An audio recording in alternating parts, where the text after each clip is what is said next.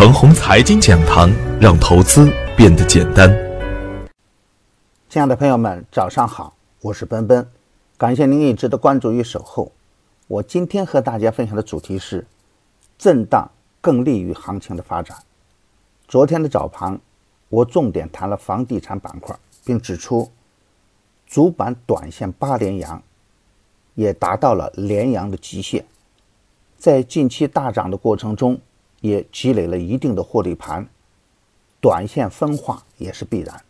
而上升通道的震荡呢，与弱势的震荡是两个完全不同的概念。强势震荡吸取的是浮筹，震荡提供的是机会而不是风险。强势个股的高抛低吸是当前较好的获利手段。我给出的大方向是：有色、稀土、煤炭。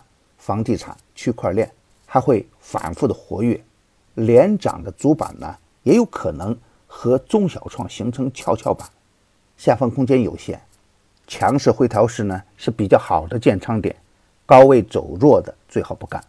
从昨天的盘面整体来看，主板出现了只有大牛市才可能出现的九连阳，而很多的个股呢，走的反而是冲高回落的局面，两市成交五千一百亿。表现中性，至今除了跟进高位的白马以外，主要围攻的还是板块的热点，板块的分化明显，板块中个股的分化也明显，强主力关注的板块和个股啊表现抢眼，比如我们近期反复提醒的区块链表现最为强悍，板块指数大涨百分之五点八八，广电运通、远光软件、世方精创、易建股份。有酒游戏、飞天诚信、高伟达、安妮股份、新城科技、利欧股份等十只个股封在涨停板。其实啊，每一个题材啊，通常都是在概念朦胧的阶段，最容易吸引到跟风盘。近期的区块链呢，反复的震荡，给人们的感觉并不安全。市场对比特币褒贬不一，是人们片面的理解的区块链。严格的说啊。比特币不等于区块链，这个板块的启动啊，更多还是归功于超跌。我们只要盯着资金热点就行了。按照以往的习惯了，人们总是把炒作的股票归纳为大盘和小盘，使得大小盘形成了完全的割裂，这是不恰当的。只要是成长性好的板块和公司，能赚钱的板块和公司，主力资金关注的板块和公司。才能真正的走出上升波段。比如在芯片和五 G 疯狂之时，谁能看得起房地产板块呢？但是，房地产板块中间的万科 A、新城控股等，反而走出了翻倍的表现。泰禾集团、荣安地产不是白马股，而胜过白马股。市场厌恶创业板，但是宏特精密、华人药业反而走出了只有大牛市才有的上升波段。所以，不分趋势的主观判断都不可能带来很好的收益。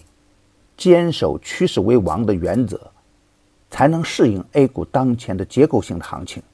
这样以局部热点为主线，结合业绩拐点和成长性的行情特点，会延续很长时间。九连阳加前高，会给人们的心理带来一定的压力。稍有风吹草动，就会出现短线的获利回吐。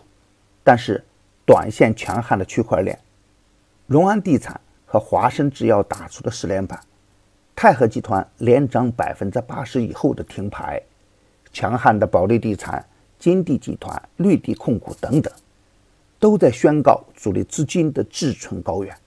大盘仍然会震荡分化，但是行情不会就此完蛋，强势回调是较好的买点。连阳后的震荡。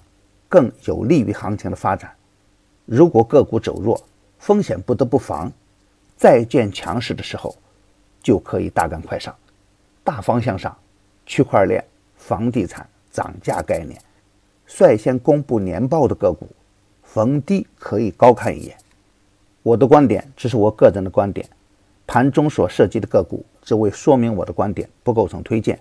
如果与您的观点不一致啊，您说了算。为了感谢大家一直以来的支持，现在只需一元即可进入我的 VIP 群体验。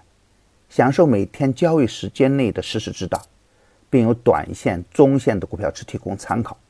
只需关注陈红财经微信公众号，回复“牛散财富群”即可。